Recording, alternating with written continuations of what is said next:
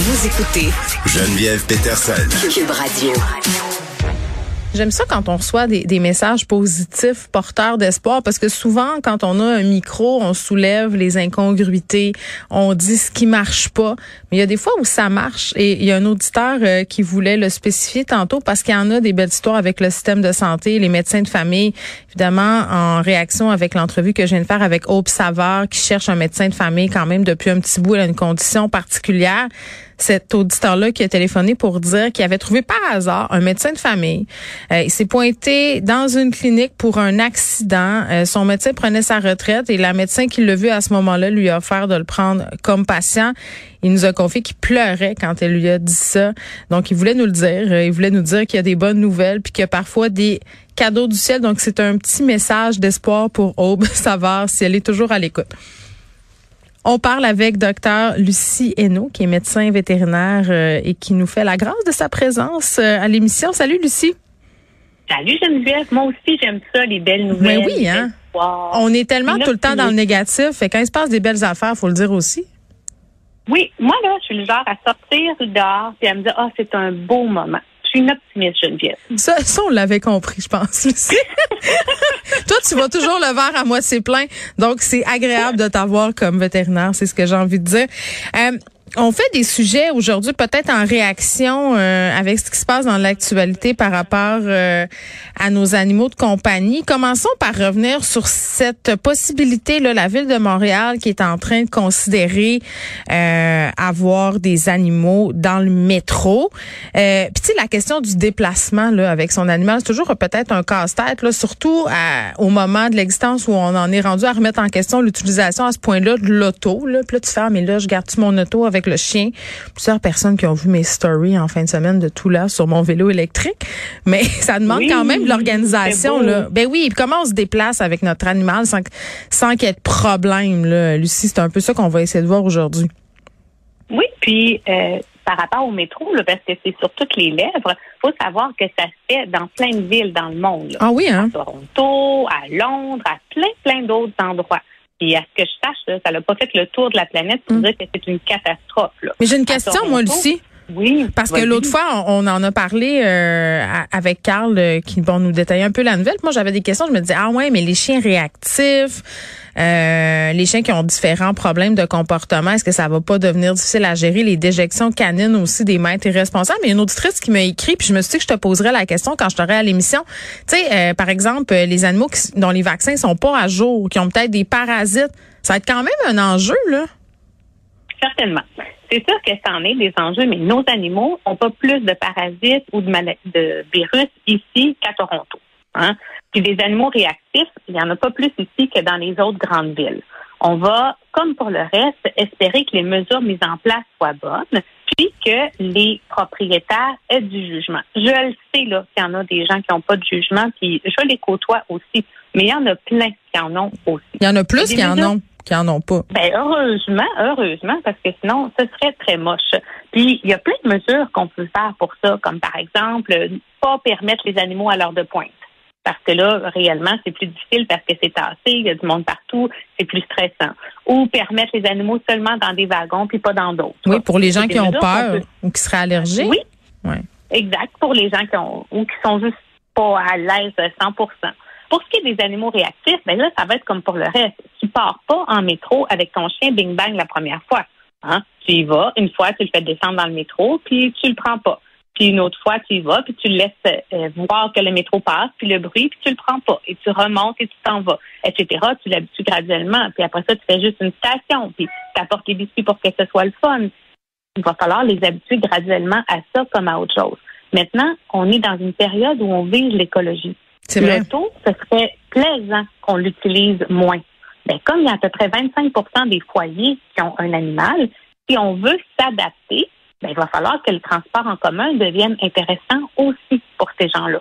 Ben L'animal, il fait partie de notre vie et de plus en plus. Et moi, je le vois encore plus avec mes clients, les plus jeunes, les 18-24 ans. Leur animal, il fait vraiment, vraiment partie de la famille. Ces gens-là sont des grands utilisateurs du transport en commun on peut adapter ce transport en commun aux besoins de ces gens-là. Est-ce qu'un jour on va évoluer vers des cartes de bons citoyens canins? Oh, j'aimerais ça. Avoir, euh, ben oui, ce serait fantastique. Est-ce qu'on va avoir des obligations de présenter que l'animal est vacciné? Tout ça, ça évolue tranquillement. On souhaite qu'on s'en aille vers ça. Bon, moi je le je le traîne en vélo mon chien depuis peu puis tu parlais d'entraîner les animaux là, c'est vrai que bon euh, tout là c'est un chien avec des yeux qui sortent de la tête un peu là ce qu'on appelle moi je l'appelle mon petit toutou de pharmacie, des yeux globuleux. les protéger avec des lunettes. Donc avant de la grimper sur un vélo aussi, il a fallu que je lui monte à aller porter les lunettes que je lui fasse faire des associations positives. Donc tu doutes qu'il y a eu beaucoup de biscuits. Même chose après pour le vélo, c'est-à-dire l'habituer à son banc de vélo parce que ça prend un banc de vélo, l'habituer au vélo. Donc ça m'a pris quand même une semaine puis ça se passe bien. Puis pour vrai, ça a tellement été populaire. J'ai beaucoup de gens qui m'ont demandé où est-ce que tu l'as pris ton siège de vélo? Parce que tu sais les gens veulent traîner leurs animaux de façon sécuritaire. Là, je vais le dire où je l'ai pris, mais je veux juste être clair. Je n'ai pas été payé. J'ai payé mon siège de vélo avec mon argent. Ça coûte 200 dollars. Je vous le dis vous pouvez aller sur le site de Body Rider. C'est pour des animaux qui font 30 livres et moins. Et mon petit commentaire éditorial, c'est que tout là fait 14 livres et je suis pas sûre qu'à 30 livres, j'aurais trouvé ça. Je le sais pas. J'ai un, un, doute sur le 30 livres. Ça, c'est mon commentaire aussi. Parce qu'on en voit beaucoup des chiens en vélo, mais souvent, les amancheurs, j'aime pas trop ça. Tout ça a l'air dangereux. Je suis d'accord avec toi. Puis maintenant, ça existe des choses sécuritaires pour hum. qu'on puisse en profiter avec eux. Pourquoi pas? J'ai des bons clients, moi, qui vont, par exemple, avoir acheté euh, une, une, voyons, une petite voiture qu'on met en arrière qui est spécialement un chariot, là? Un chariot. C'est super, ça. J'ai un client qui a un chien de 14 ans, puis il promène en chariot, puis wow! je trouve qu'il est chanceux, le chien. Non, il aime ça. d'observer. Ah, il aime ça. Écoute, il aime ça. Il est drôle. Il veut y aller dans son chariot. C'est toutes des choses qui sont maintenant facilement accessibles. Je peux-tu te poser ma question que, que je me chicane avec mon chum depuis trois jours, là? Parce que là, lui, il veut, puis moi, je trouve que c'est un peu too much, là. Est-ce que ça prend un casque de vélo? Pour chien? Ah. Écoute, là, là, je vais me faire. C'est de euh, l'overkill, le casque, là? Oui. mais moi, j'ai même pas mis de casque de vélo quand mes enfants étaient sur le tricycle, là. Tu comprends? Parce que je trouvais que là, je le sais, je le sais, mais là, à trois roues. Donc, la réponse, c'est non. La réponse, c'est non. Le casque de vélo pour chien, on laisse faire. Parfait, parfait. Je suis bien contente que j'ai gage gagne. Fait que moi, je suis contente. Ben là, à moins que tu sois là euh, dangereuse, ton chien bouge, que tu fasses une ride qui n'en finit plus. Mais là, si tu fais du vélo comme moi, là, pour le bon plaisir de la chose, euh, tu peux euh. Oui, c'est pout Ça peut aller. Oui, puis elle est attachée dans son banc, là, sur un vélo électrique avec des pneus très larges. Là. Fait que les chances qu'on tombe, oh. sont pas nulles, mais elles sont pas grandes non plus. Là c'est la balade. Disons-le, on se balade avec ben, C'est ce qui est le fun. Donc, mais on voit ça de plus en plus, mais c'est important, justement, je, le répète, d'acheter un dispositif, là, de pas prendre ça dans un sac en bandoulière de côté, puis n'importe comment. Il y a des chiens qui sautent en bas, qui font n'importe quoi, là. Oui, puis il y a des petits paniers aussi qui ont comme un petit grillage par-dessus. Pour les tout petits chiens de poche, ça, je trouve que puis, euh, ils sont bien là-dedans. Ce que tu as mentionné pour les lunettes aussi, c'est important. Même chose pour les chiens qui vont aller en moto. Hein, il y a euh, des, voitures encore là qu'on peut attacher avec la moto. Super important de protéger les yeux. Il faut y penser en bateau aussi. il faut faire attention, les chiens qui vont beaucoup en bateau, puis des bateaux de vitesse, là, il faut protéger les yeux. Hein, ils n'y pensent pas à ça, les chiens. Fait que c'est à nous à penser mm. à leur place par rapport à ça. Oui, le vent, les particules, puis dans les petits paniers grillagés, euh, Lucie, j'ai même vu des chats. Pour vrai. Oui, ben oui. Oui, j'en ai des chats qui. Puis, ah oui, oui, ça, c'est super aussi, les chats ils aiment ça aussi. C'est des chats qui se promènent à la laisse. Les chats aussi, ils font de plus en plus partie de notre vie. Hein. Fait que oui, on peut utiliser toutes ces choses-là. Je t'utilise aujourd'hui là, les sacs qu'on voit un peu partout sur les médias sociaux, les sacs à dos pour transporter soit les chiots ou les chiens de petite taille, euh, avec comme des espèces de fenêtres en forme de bulle. T'as-tu vu ça passer? J'ai vu ça. Ça, c'est oui ou non? Je me dis, la chaleur, ben, ça, doit pas être super. Oui, exactement. C'est pas toujours des oui. OK? C'est, c'est pas toujours des oui. Il y a des animaux qui sont mis là-dedans, puis définitivement, ils veulent pas. Il n'y a pas une bonne circulation d'air là-dessus. Les chats, ça leur plaît pas toujours non plus. Euh, quand tu vois les oreilles en arrière, l'animal qui fuit son sac, c'est peut-être pas pour lui. Encore là, il faut s'adapter à toutes euh, les, situations. il y a des bébés qui aiment le porte-bébé, puis il y a des bébés qui aiment pas ça, fait qu'il faut se fier à son animal. Mais ça, moi, j'ai plus un gros bémol là-dessus par rapport à certains animaux de ce que j'ai vu. C'est comme le reste aussi. Il y a des gens qui prennent l'animal, puis qui le mettent là-dedans, puis let's go, on est parti. Hmm. Tout ça, ça s'habitue graduellement, puis il faut avoir la possibilité de sortir de là, si on veut. Fait que oui, mais non. Là-dessus, je suis, euh, euh, je mets un gros bémol. Magasinez vos affaires euh, comme du monde. Puis j'ai envie de dire, demandez conseil aux gens autour de vous. Tu sais, quand vous voyez, des affaires, là, ça marche-tu bien, tout ça? D'habitude, c'est, c'est, ça fonctionne mieux que des reviews sur Internet. Bon, Lucie, un autre sujet controversé, épouvantable. Moi, je, bon, j'avoue d'emblée avoir des jugements pour les personnes qui promènent leur chien en poussette. Je ris. Je peux Pourquoi? pas. Mais je sais pas, dans ma tête, je me dis, ben voyons, ils peuvent marcher, ces chiens-là, mais, mais pas tout le temps. Moi, j'ai parlé de madame l'autre fois, puis elle me disait, il y a 16 ans, ils marchent plus. Fait que là, je trouvais ça cute. Ben oui, puis euh, par exemple, moi j'ai euh, un patient qui est aveugle, puis il se fait promener là-dedans, puis c'est sécuritaire pour lui. Mais non, j'ai pas dit que j'étais une bonne personne là. J'ai dit que je l'avais jugé. Je l'ai jugé. Qu'est-ce non, non, juge pas. Je ne juge pas. Où est-ce qu'il faut faire attention, c'est que l'animal, il est capable de marcher. Je le dis souvent, les chiens de bras, attention, il y a des pattes sur ce chien-là. Fait que, ça ne remplace pas l'exercice. Moi, je trouve que la, la poussette, c'est une très belle option pour les animaux qui sont à mobilité réduite. Euh, c'est une belle option aussi, par exemple, quand tu as deux chiens, un chien qui est jeune puis qui a besoin de marcher, puis l'autre chien qui c'est trop difficile pour lui.